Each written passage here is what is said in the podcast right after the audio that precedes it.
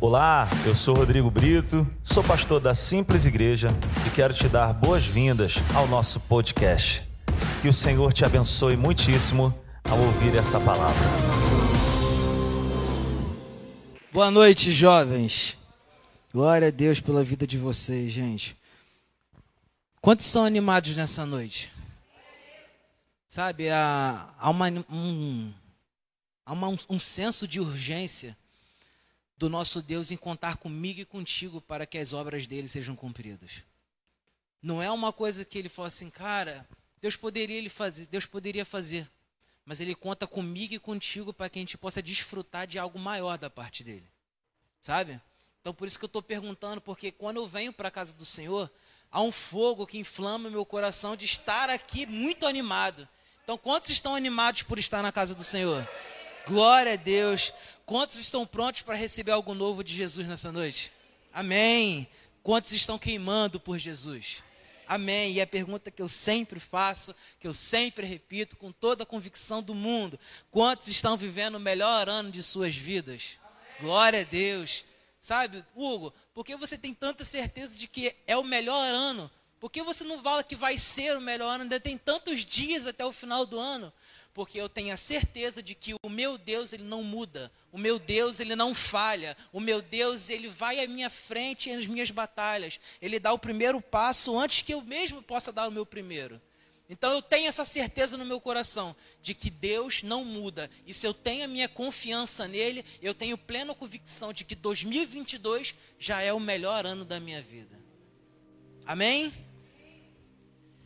Ah, vamos orar nessa noite? Pai, muito obrigado. Obrigado, Pai, porque o Senhor é bom. O Senhor é bom em todo tempo, em todo tempo o Senhor é bom, Jesus. Muito obrigado por ter aqui, o Senhor tem nos ajudado, o Senhor tem nos sustentado, Deus. Pai, eu te peço que o Senhor possa, Pai, trazer a palavra dos céus nessa noite, Pai. Que não seja eu, ó Pai, que não seja da minha parte, Pai, eu sou apenas um instrumento, Pai, que quero ser usado pelo Senhor para trazer algo fresco do teu trono, Pai, para as nossas vidas, ó Pai. Senhor, nós repreendemos agora todo espírito roubador de atenção, todo espírito de embaraço, Deus, todo espírito atrapalhador, e nós declaramos, ó Pai, que a semente que receberemos hoje será plantada em nossos corações, e que os frutos dessa semente não fiquem retidos dentro de nós, mas que outras pessoas possam experimentar o quão bom é estar em tua presença, o quão bom é viver pela sua verdade, o quão bom é viver os caminhos do Senhor. É isso que nós pedimos em nome de Jesus. Amém. E graças a Deus. O tema da mensagem de hoje é só parece. Só parece. E o versículo chave dessa mensagem se encontra em Salmos 121. Salmos 121, versículo 1 a 8. Quem tem sua Bíblia de papel, abra. Quem tem suas Bíblias online ou aplicativos, acessem. Quem não tem nenhum dos dois, a gente disponibiliza na tela. Salmo 121 vai dizer assim: Levanto os meus olhos para os montes e pergunto: De onde me vem o socorro? O meu socorro vem do Senhor que fez os céus e a terra. Ele não permitirá que você tropece, o seu protetor se manterá alerta. Sim, o protetor de Israel não dormirá, ele está sempre alerta. Versículo 5: O Senhor é o seu protetor, como a sombra que o protege, ele está à sua direita. De dia o sol não o ferirá, nem a lua de noite. Versículo 7. O Senhor o protegerá de todo mal, protegerá a sua vida. Versículo 8: O Senhor protegerá a sua saída e a sua chegada, desde agora e para sempre. Esse foi o primeiro versículo que eu aprendi quando eu era criança. Todas as vezes que os meus pais, eles entravam no carro, ou quando eles iam dormir, eles faziam a mesma oração. Salmo 121.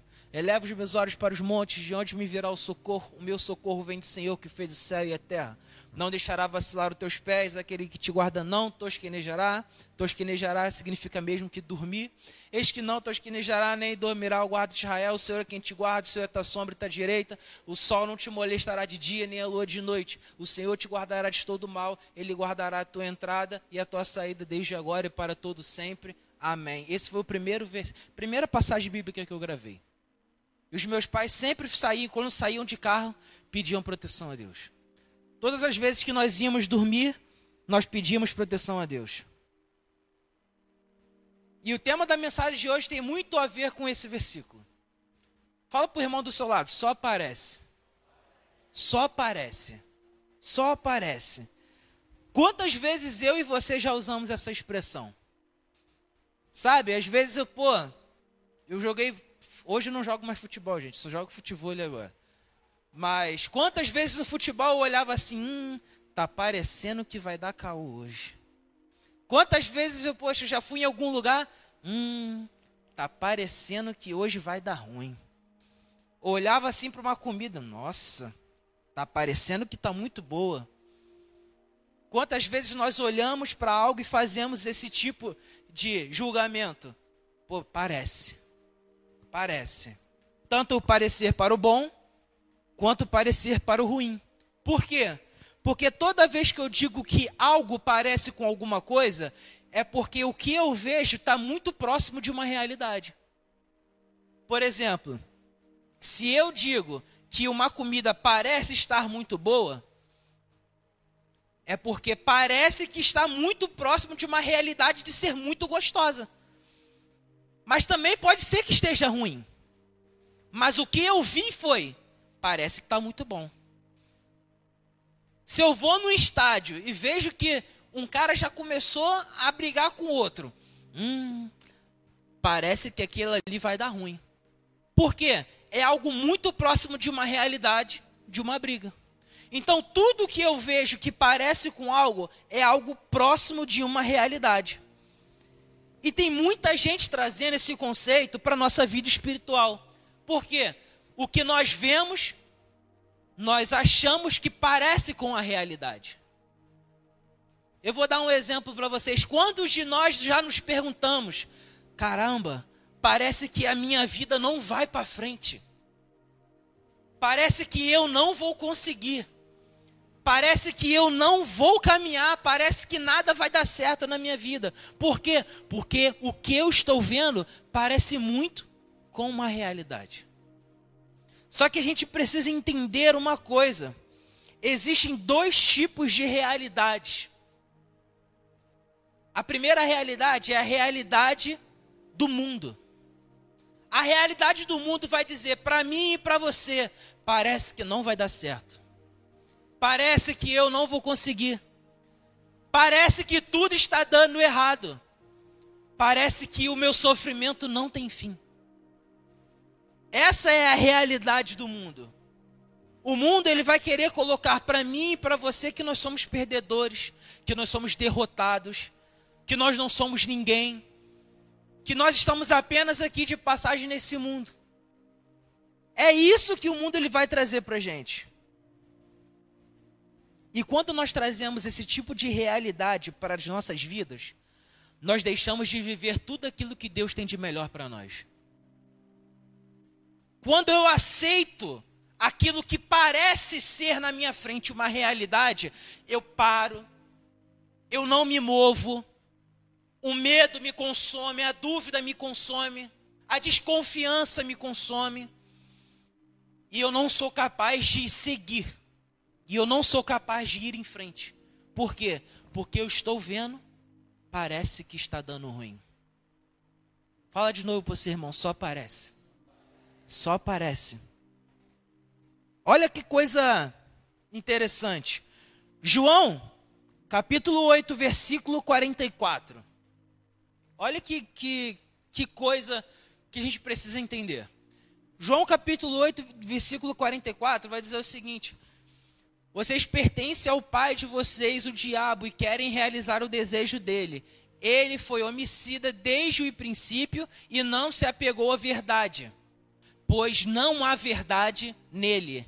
Quando mente, fala a sua própria língua, pois é o mentiroso e o pai da mentira.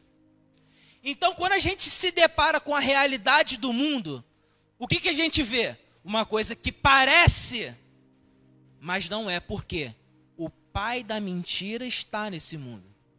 Então, tudo aquilo que ele coloca para mim e para você, não é real. Mas, Hugo, eu estou vivendo isso. As coisas não estão acontecendo. Sim. Mas, da mesma forma que há uma realidade do mundo aonde nós estamos sujeitos a isso, há uma realidade de Deus que colide de frente com a realidade do mundo. Quando a gente olha para a realidade do mundo e o mundo diz que parece que não vai dar certo, a realidade, a realidade do reino vai dizer: vai dar certo. Quando a realidade do mundo diz para mim, você não vai conseguir, a realidade do reino diz, você vai conseguir. Quando a realidade do mundo diz, você não tem jeito, a realidade do reino vai dizer assim: eu te criei a minha imagem e semelhança, você é um filho amado e favorecido. Existem dois tipos de realidade: a realidade que parece ser e a realidade que é uma verdade. A realidade que parece ser é a realidade do mundo. A realidade que é a verdade é a realidade do reino. E como nós conseguimos ter esse tipo de discernimento? Quantas vezes eu e você nós fomos assolados por esse tipo de pensamento? Quantas vezes eu e vocês já passamos por situações, eu mesmo, quantas vezes já me peguei pensando, cara, sua esposa vai morrer, você vai ficar sozinho pro resto da vida, você não vai ter filho, você não vai conseguir, as coisas não vão dar certo para sua vida. Quantas vezes já passou sentimentos ruins dentro do meu coração? Cara, por que, que você está se preocupando com a sua vida, cara? Tantos problemas estão acontecendo. Cara, quando isso tudo acabar, você vai ter paz, você não vai conseguir, sabe, mais ter problemas. Para que, que você quer a sua vida, cara? Então esses pensamentos, eles já um dia eles me assolaram. Mas da mesma forma que parecia que esses pensamentos poderiam tomar conta da minha mente, a realidade do reino vinha e colidia com os meus pensamentos, dizendo: Cara, você foi um acerto, eu te planejei desde o ventre da tua mãe. Você não nasceu para ser um perdedor, você nasceu para ser um vencedor, porque a vitória na cruz te capacita para isso. A vitória na cruz, ela me deu o direito de ser filho. A vitória na cruz me deu o direito de ser um herdeiro. A vitória na cruz me deu um direito de ter acesso a tudo aquilo que o meu pai, que é dono do mundo, tem. Esses pensamentos, eles só sobrevoavam sobre a minha cabeça. Mas eles não tiveram lugar sobre a minha vida. Realidades do reino, realidades do mundo. Realidades que são verdades e realidades que parecem ser verdades. Esse é o trabalho do diabo. Porque ele não tem o poder de desfazer o que foi feito na cruz.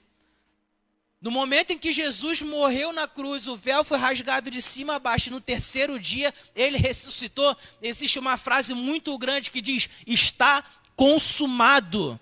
Está consumado significa não tem volta, foi feito e ponto. O diabo ele não tem o poder de desfazer o que foi feito na cruz. O diabo não tem o poder de desfazer o meu e o seu direito de sermos filhos. O diabo não tem o poder de desfazer a minha identidade de herdeiros e co-herdeiros de Deus. Mas ele quer colocar uma mentira na minha vida e na sua vida. Ele quer colocar aquelas raposinhas, aqueles pensamentos, aqueles roubadores de paz, aqueles roubadores, aquelas pessoas que querem sugar a sua energia, Aquelas pessoas que querem chegar e colocar na tua cabeça, cara, por que, que você entrou nessa faculdade? A faculdade é longe, tem que ir de noite, tem que acordar cedo, tem que estudar, tem que fazer isso, você vai se privar de uma opção de coisa. Não faz, não. Para que, que você quer fazer uma faculdade, cara? Você não é inteligente, você não vai nasceu para ser assim. O diabo ele quer colocar essas mentiras na minha mente, quer colocar essas mentiras na sua mente. Agora pensa no seguinte: imagine um Fusca vindo a 170 km por hora numa pista livre. Imagina um caminhão vindo de frente para esse Fusca na mesma velocidade. Qual o resultado dessa colisão? O Fusca ele vai se dar mal. É a mesma coisa com as realidades do reino e as realidades do mundo. A realidade do reino de Deus é como um caminhão vindo a 170, 180 km por hora. A realidade é um Fusca vindo em alta velocidade, achando que a velocidade que ele está vindo vai ser maior do que a força que está vindo do outro lado. Mas o resultado é sempre a realidade de Deus vencendo a realidade do mundo. Sempre vai ser assim. E não tem como ser diferente. Por quê? Porque o diabo ele já é um derrotado. Ele já é um derrotado. A palavra de Deus vai dizer que nós somos mais que vencedores em Cristo Jesus. Nós somos mais que vencedores em Cristo Jesus. Então, a palavra colisão, quando a gente entende de fato o que é a colisão, o que é colidir, são dois corpos que se encontram. Imagine o corpo santo, um corpo sagrado, aquele corpo que foi moído, que foi trespassado, que foi açoitado naquela cruz, aquele corpo que deu o seu sangue para me salvar e para te salvar, colidindo com, com o diabo. Não há poder que resista ao nome de Jesus. Não há poder que resista à força da vitória da cruz. A vitória da cruz colidiu com a morte e a morte perdeu. E nós hoje nós somos mais que vencedores. Somos mais que vencedores. Fala para o irmão do seu lado, só aparece. Só aparece. Presta atenção. Lucas, capítulo 8, 22 ao 23, vai dizer o seguinte: que Jesus e os discípulos estavam no barco e do nada veio uma tempestade, bum! Assolou todos aqueles que estavam navegando. E aí você pensa, quantos filmes vocês já viram que um barco está no meio da tempestade e o barco vai para lá e vai para cá, as pessoas caem do navio, o barco vira e gente morrendo. Imagine os discípulos, porque Jesus estava dormindo. Imagine os discípulos desesperados. Meu Deus, a gente vai morrer. Olha essa tempestade, a gente nunca passou por uma tempestade dessa. Vai tudo desmoronar. Daniel capítulo 6 vai contar a história de quando ele foi para a cova dos leões. Imagine você estar numa caverna com vários leões famintos, sedentos por carne, e você é a única carne que está daquele lá. E você pensa assim: já era. Não tem mais o que fazer. Eu vou ser a comida dos leões hoje. Daniel capítulo 3, 19 a 21, vai falar sobre Sadraque, Mesaque e Abidnego. Eles não se curvaram à estátua que foi colocada para eles se curvarem. E aí, qual foi a consequência disso? Eles seriam lançados na fornalha. E por eles não se curvarem, o rei mandou aumentar a, a temperatura da fornalha sete vezes mais. Ou seja, um deve ter olhado para o outro assim, naquele pensamento humano, né? Naquela carne humana, e dizer assim, cara, sete vezes mais o que já é normal. Muito prazer em ter te conhecido. Até a próxima. E vamos.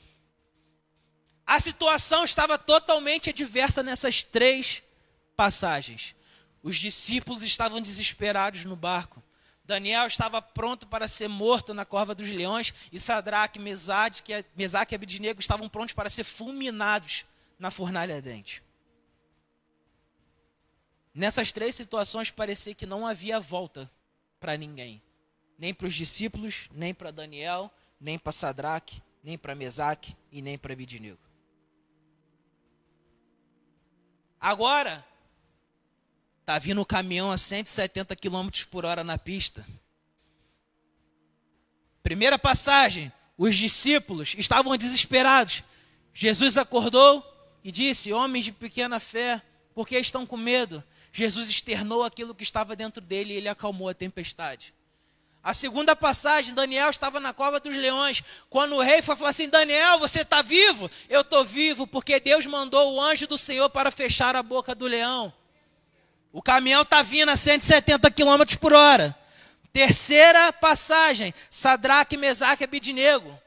Eles entraram na fornalha e o rei, quando olhou para dentro da fornalha, ele disse: Não eram três que nós jogamos lá dentro? Por que, que eu estou vendo quatro pessoas e o quarto se parece como um anjo? O caminhão chegou e colidiu contra as realidades desse mundo. Sabe o que, que Deus quer dizer para mim, para você? Só parece que vai dar errado.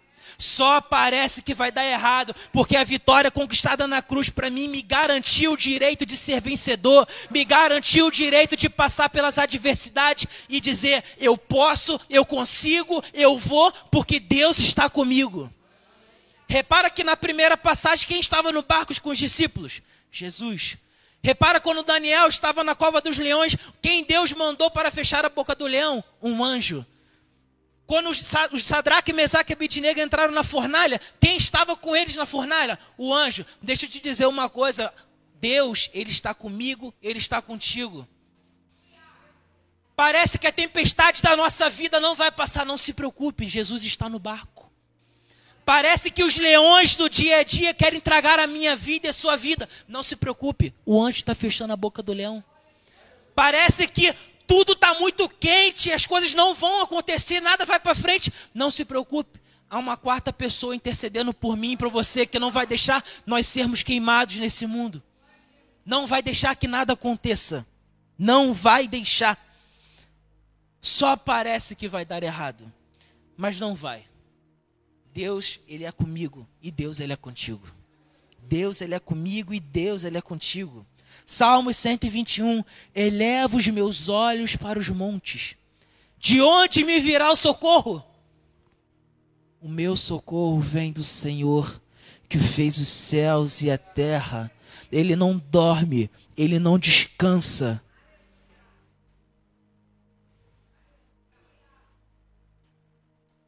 Vocês já pararam para pensar numa situação? Jesus ele poderia ter chegado naquele momento daquela cruz e falando assim, na boa, eu não estou nem um pouco preocupado com essas pessoas.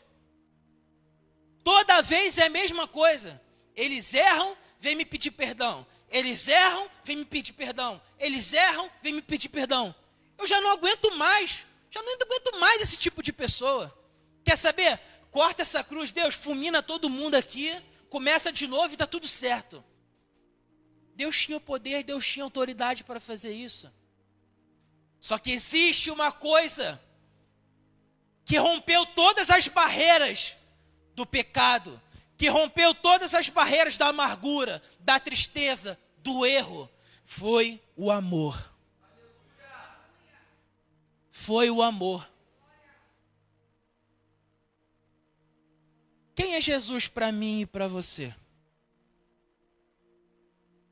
Quem é Jesus para mim e para você? Quantos podem se fazer essa pergunta? Quem é Jesus para mim? Quem é Jesus para mim? Jesus é aquele que me ama. Jesus é aquele que me ama. Uma vez eu estava lendo um livro e o pastor Bill Johnson ele contava nesse livro que ele estava dirigindo e ele falou e Deus falou para ele assim: "Eu amo a você mais do que a mim mesmo. Eu amo a você mais do que a mim mesmo. E aí ele começou a questionar a Deus. Poxa, Deus, como assim você me ama mais do que a mim mesmo? Isso soa como uma blasfêmia para mim. E a pergunta que Deus fez para ele no meio do diálogo foi o seguinte: Desculpa, mas quem foi que deu o seu filho para que hoje você tivesse vida? Quem é Jesus para mim? Aquele que me ama. Quem é Jesus para você? Aquele que te ama. E eu duvido, eu duvido que o pai que ama o filho deixa o filho numa situação ruim. Deixa o filho numa numa perdida. Se até os pais terrenos sabem dar bons presentes para os seus filhos, quem dirá Deus, que é dono do ouro e da prata, o médico dos médicos, o advogado fiel, o dono de todo o mundo. Realidade do reino, realidade do mundo. Salmos 91, 7 vai dizer o seguinte: mil cairão ao meu lado, dez mil cairão à minha direita, mas nada me atingirá.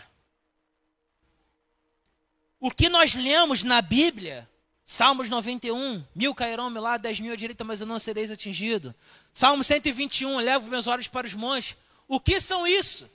São as realidades do reino em forma de promessas para a minha vida e para a sua vida.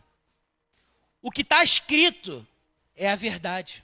Se está escrito que mil cairão ao meu lado, dez mil à minha direita e eu não serei atingido, eu vou descansar minha cabeça tranquila, porque o meu Deus, Ele cuida de mim. O meu Deus, Ele cuida de mim. Se a palavra vai dizer assim: eleva os meus olhos para os montes, de onde me virá o socorro? O meu socorro vem do Senhor. Deus, eu estou passando por uma situação extremamente difícil. Me socorre. O meu socorro vem do Senhor que fez o céu e a terra. Só parece. Fala para o irmão do seu lado, só parece. Só parece. Só parece que vai dar errado. Sabe?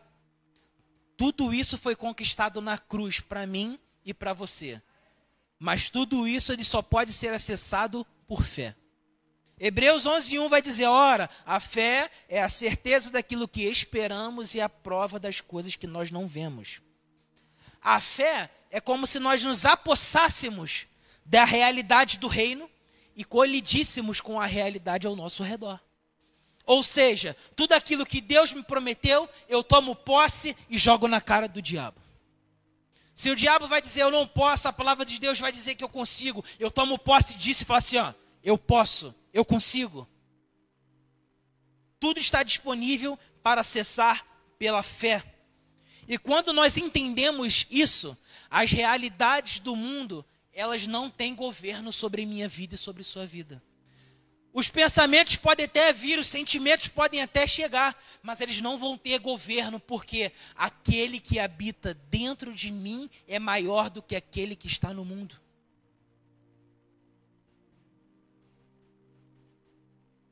Quando eu entendo que as realidades do reino estão acessíveis para mim, e eu tomo posse disso, nada que pode me fazer derrubar ao meu redor vai ficar de pé. Nada que está ao meu redor vai poder me derrubar. Por quê? Porque maior é o que está em nós do que aquele que está no mundo. Não pode nos derrubar. Nós continuaremos, nós, nós, nós iremos perseverar, nós continuaremos, nós caminharemos, nós não desistiremos. E olha que bacana, olha que interessante. Todas essas situações que nós lemos aconteceram com pessoas normais, aconteceram com pessoas reais, como eu e como você. Os discípulos, Daniel, Sadraque, Mesaque e Abidnego. Sabe o que isso quer dizer? Nós não estamos isentos de passar por essas situações. Por mais que hoje nós somos estrangeiros nesse mundo, nós somos, estamos apenas de passagem, nós ainda estamos suscetíveis a viver tudo aquilo que o mundo está nos proporcionando. A doença, ela é real. A morte é real. O divórcio é real. As brigas e as guerras são reais. Tudo isso é real. Tudo isso nós estamos suscetíveis a, a viver. E na nossa caminhada de fé, nós não dizemos que isso que está acontecendo não é verdade. Porque nós sentimos isso. Nós sentimos na nossa pele.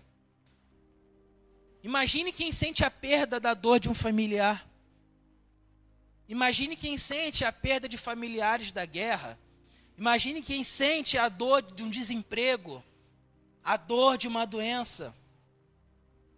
Nós não dizemos que essas realidades não existem, mas nós, como cristãos, nós não nos submetemos a essas realidades. A tristeza ela pode chegar ao nosso coração, mas a tristeza não domina o meu coração. O dia mal pode chegar sobre minha vida, mas o dia mal não tem governo sobre minha vida. A dificuldade pode chegar na minha casa, mas ela não tem domínio sobre minha casa. Porque as realidades do reino sempre vão colidir com as realidades do mundo. Eu e minha casa serviremos ao Senhor.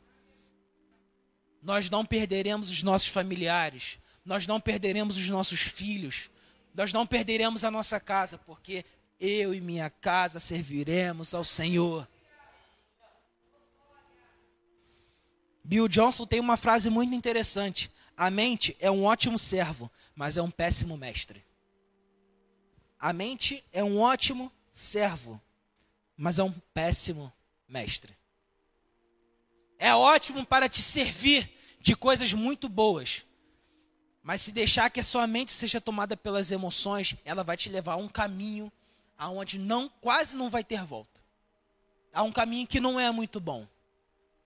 Quando nós submetemos a nossa mente às realidades do reino de Deus, nós começamos a viver tudo aquilo que Deus tem prometido para nós. Romanos 12, 12 vai dizer, 12, 2 vai dizer o seguinte: se, é, e não nos conformais com esse mundo, mas sede transformados pela renovação da vossa mente, para que experimenteis da boa, perfeita e agradável vontade de Deus. Quando nós submetemos a nossa mente às realidades do reino de Deus, nós caminhamos em direção às promessas que Ele tem para a minha vida e para a sua vida.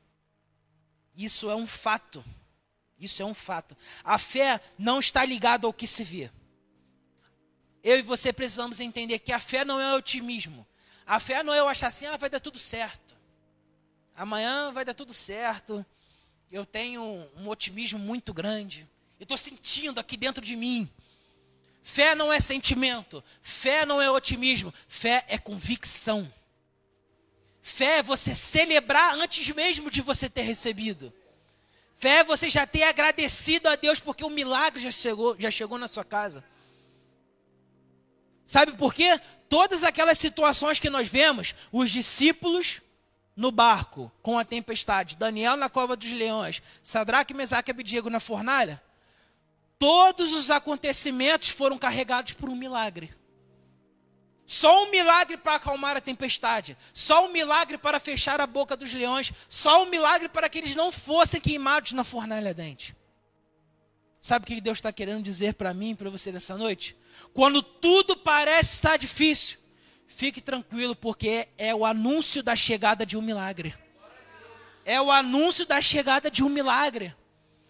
Parecia que estava tudo difícil para todo mundo mas Deus já estava anunciando um milagre para os discípulos, para Daniel e para Sadraque, para Mesaque e para Abidnego. E eu quero deixar uma última frase para a gente finalizar. A ausência de alegria em relação ao milagre é a expressão da minha ausência de confiança em relação a Deus. Quando eu deixo de ter alegria no milagre que vai acontecer na minha vida, eu deixo de ter confiança naquele que vai enviar o milagre. Se eu não celebro o meu milagre, eu não celebro aquele que envia o milagre. Se eu não me alegro por aquilo que vai acontecer, eu não confio naquele que está me enviando a provisão. Fala para o irmão do seu lado, só parece. Só parece. Só parece que vai dar errado. Só parece que não, você não vai conseguir. Só parece que nada vai dar certo. Mas da mesma forma que só parece, Deus já está anunciando, fica tranquilo porque o milagre está chegando. Fica tranquilo porque eu cuido de você. Fica tranquilo porque aquilo que foi conquistado na cruz, você hoje tem acesso. Acesso. Só aparece. A gente pode ficar de pé nessa noite. Só parece. Só aparece. Eu não sei como você chegou aqui, nesse exato momento, nessa noite. Eu não sei se de repente você caiu de paraquedas nesse culto, a igreja estava aberta e você entrou, ou se alguém te convidou, ou se você já vem normalmente, mas hoje veio com a sua expectativa muito lá embaixo. Talvez a tua semana tenha sido muito dura. Talvez a tua semana tenha sido muito difícil. Talvez a situação que você esteja vivendo hoje tenha te causado desânimo, tenha te causado dúvida, tem te causado tristeza, tem te causado dor. De repente você não esperava passar hoje por uma situação assim, ou de repente uma situação estava programada para acontecer na sua vida, mas você não está sabendo lidar com isso. E você chegou aqui como? Meu Deus, eu não tenho mais forças. A cada dia que passa parece que minhas pernas ficam mais duras e eu não consigo caminhar. A cada dia que passa, a minha mente se enche de mais pensamentos ruins e eu começo a parar e pensar: meu Deus, isso não vai acabar, isso nunca vai terminar. Quando Pedro ele estava andando sobre as águas em direção a Jesus, tudo ao seu redor parecia difícil. A tempestade estava acontecendo. Deus, é, Pedro olhou para as ondas fortes. Enquanto ele olhou para Jesus, ele caminhava. Mas quando ele olhou para as ondas ao seu redor, ele começou a afundar. Tudo parecia ao seu redor que nada daria certo. A palavra de Deus na, na Bíblia, no momento em que Pedro afunda, não diz que Jesus correu em direção a Pedro. A palavra não vai dizer, e Jesus correu em direção a Pedro e o puxou pela mão. E Jesus caminhou em direção a Pedro. A palavra dizer, e Jesus estendeu a sua mão. Parece que pode estar dando tudo errado na sua vida. Mas da mesma forma que Jesus ele não correu em direção a Pedro, sabe por quê? Porque Jesus estava do lado de Pedro. E Deus quer dizer para mim e para você, eu tô do seu lado. Não se preocupa. Se você estiver afundando, eu vou estender a mão para te puxar. Eu não vou correr em sua direção porque eu estou caminhando do seu lado. Pedro ele olhou para as adversidades e não percebeu que Jesus estava do lado dele. Jesus estendeu a sua mão e puxou Pedro de novo. Pode tudo parecer difícil, pode tudo parecer, sabe, interminável. Mas Jesus ele está dizendo: Eu estendo a minha mão e te tiro daquilo que você está passando. Eu pego tudo aquilo que você está vivendo e com um sopro, com aquilo que está dentro dele, a paz que excede todo o entendimento, todo o caos se torna calmaria. E hoje eu não sei como você chegou aqui, mas Deus está dizendo: você vai sair daqui leve como uma pluma. Você vai sair daqui renovado. Você vai sair daqui pronto para a semana, para o mês, para o ano e para tudo que vai vir. As tempestades vão vir, você vai estar preparado. Os leões vão querer te comer, você vai estar preparado. A fornalha vai querer te queimar, você vai estar preparado. Nenhum mal te sucederá, praga nenhuma chegará à sua tenda. Elevo os meus olhos para os montes, de onde me virá o socorro? O meu socorro vem do Senhor que fez os céus e a terra. E eu queria fazer uma oração por você nessa noite. A palavra de Deus vai dizer: Vinde a mim, todos os que estão cansados e sobrecarregados, que eu vos aliviarei. O meu jugo é suave, o meu fardo é leve. E eu gostaria de fazer uma oração por vocês, para que Deus troque os nossos fardos, para que Deus nos alivie as cargas que estamos, que estamos carregando. Eu gostaria que vocês colocassem uma mão sobre sua cabeça e uma mão sobre seu coração. A mão sobre sua cabeça representa sua mente. Os pensamentos eles vão querer te inundar durante essa semana, mas eles não terão governo sobre suas vidas. A mão no seu coração representa as suas emoções. Os sentimentos maus virão sobre você, mas eles não terão governo sobre você, porque Deus me garante e te garante a vitória. E hoje nós damos um passo de fé e nós tomamos posse. Nós tomamos posse.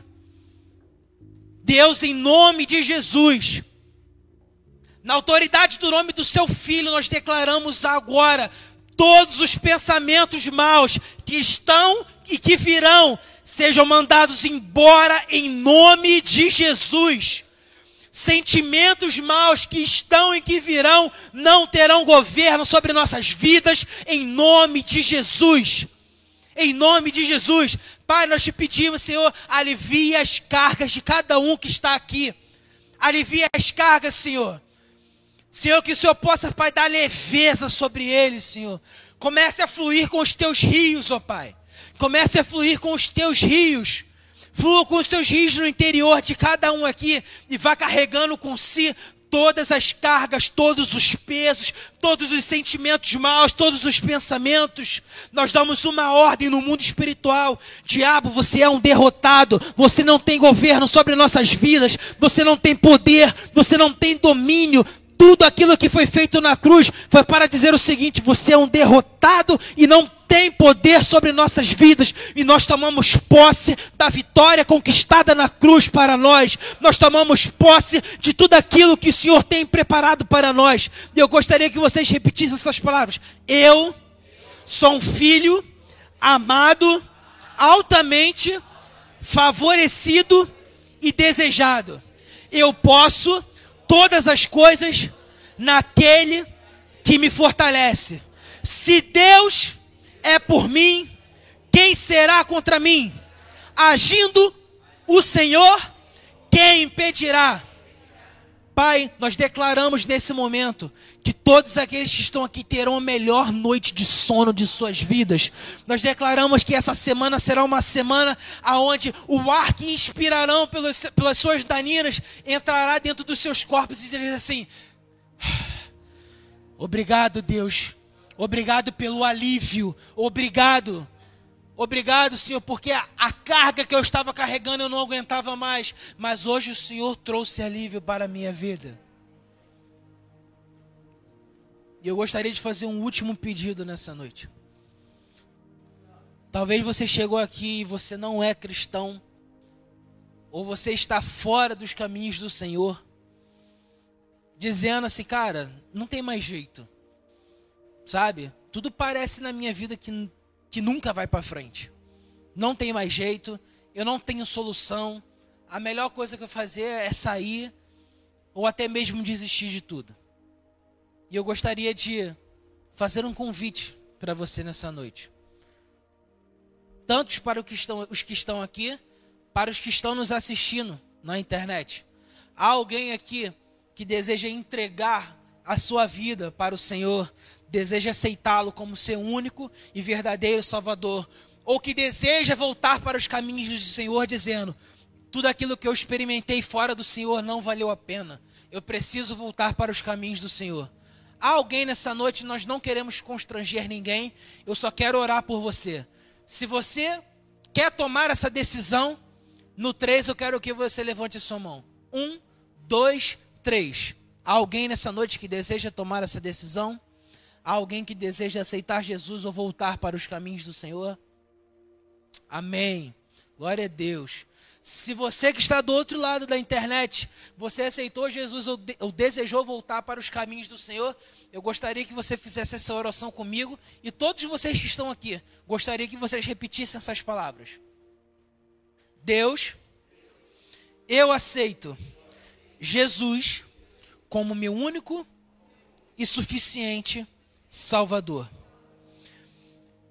Eu deixo para trás tudo aquilo que eu fiz.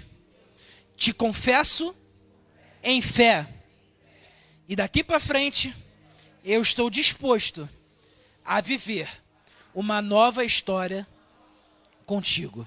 Quantos podem aplaudir o nome do Senhor? Aleluia!